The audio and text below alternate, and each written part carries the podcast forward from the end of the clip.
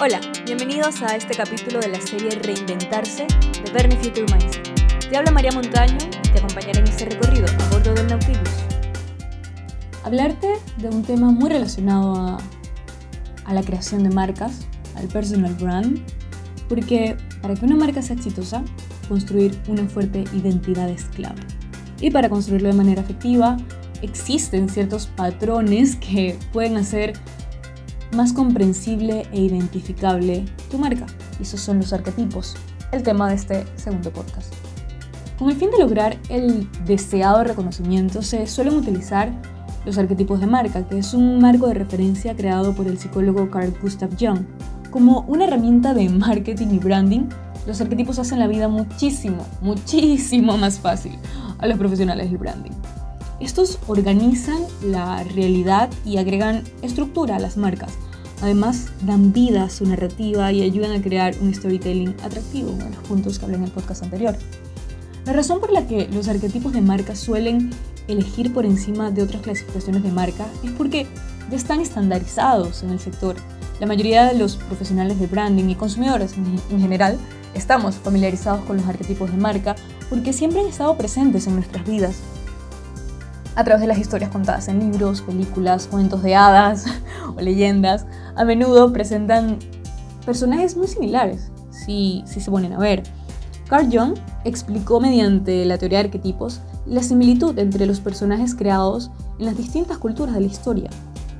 Indiferentemente del tiempo y espacio, el ser humano posee un inconsciente colectivo capaz de idear personajes concebidos con apariencias, roles, conductas y deseos muy similares e idealistas y Jung, el psicólogo, definió dos arquetipos de comportamiento humano que hoy mismo son la base de esta nueva generación de personalidad de las marcas. Así que comencemos. El primer arquetipo es el gobernante. Son marcas que anhelan el liderazgo en sus mercados y muestran un carácter de superioridad respecto a su competencia. Un claro ejemplo es la marca Mercedes, y la marca de relojes Rolex. Después está el arquetipo del héroe, que son marcas valientes, decididas en sus propuestas y que pretenden hacer del mundo un mejor lugar. Son como Amazon o Nike. También tenemos un tercer arquetipo que es el forajido o el rebelde, que son marcas que cuestionan el mundo y muestran una actitud de cambio y desafío hacia el status quo. Entre esos está Diesel y la marca de ropas Desigual, una marca que me encanta porque en verdad quieren marcar la diferencia, hacen, hacen algo totalmente distinto a lo que suelo ver en otras marcas y eso es precisamente el rebelde.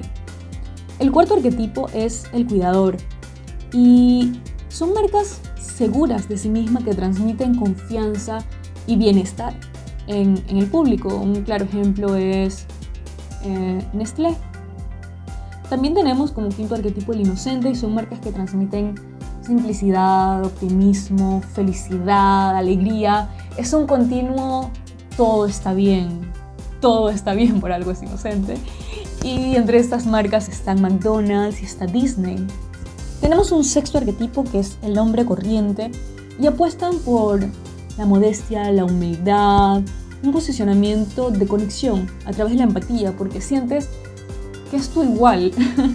y entre estas marcas está eBay, está el Explorador, que son marcas auténticas, descaradas e independientes, que siempre están en busca de una aventura.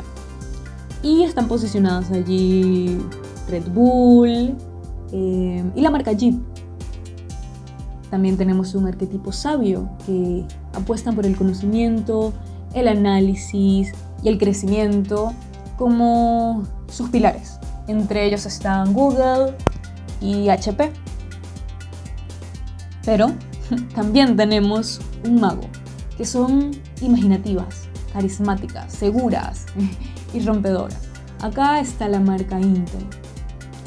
El décimo arquetipo es el amante y son marcas pasionales, seductoras, que buscan complacer a su público estableciendo relaciones emocionales muy fuertes.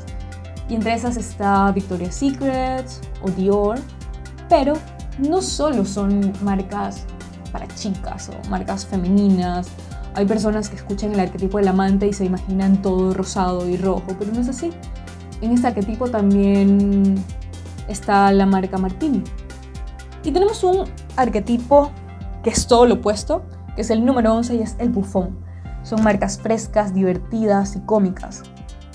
Eh, entre esas está Oreo, Fanta y, la marca de dulces M&M.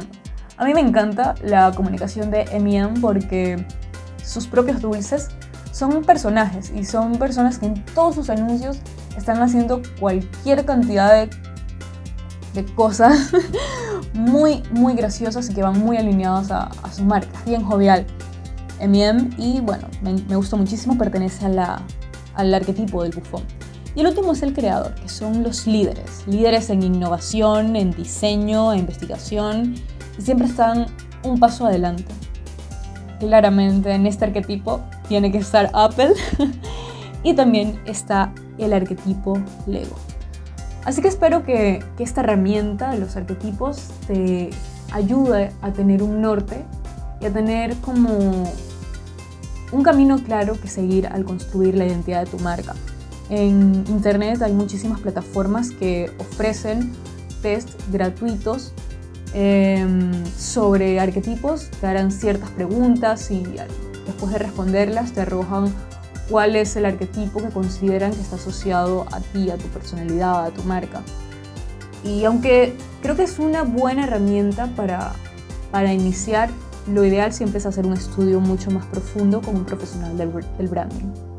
Así que nada, te espero en el siguiente podcast.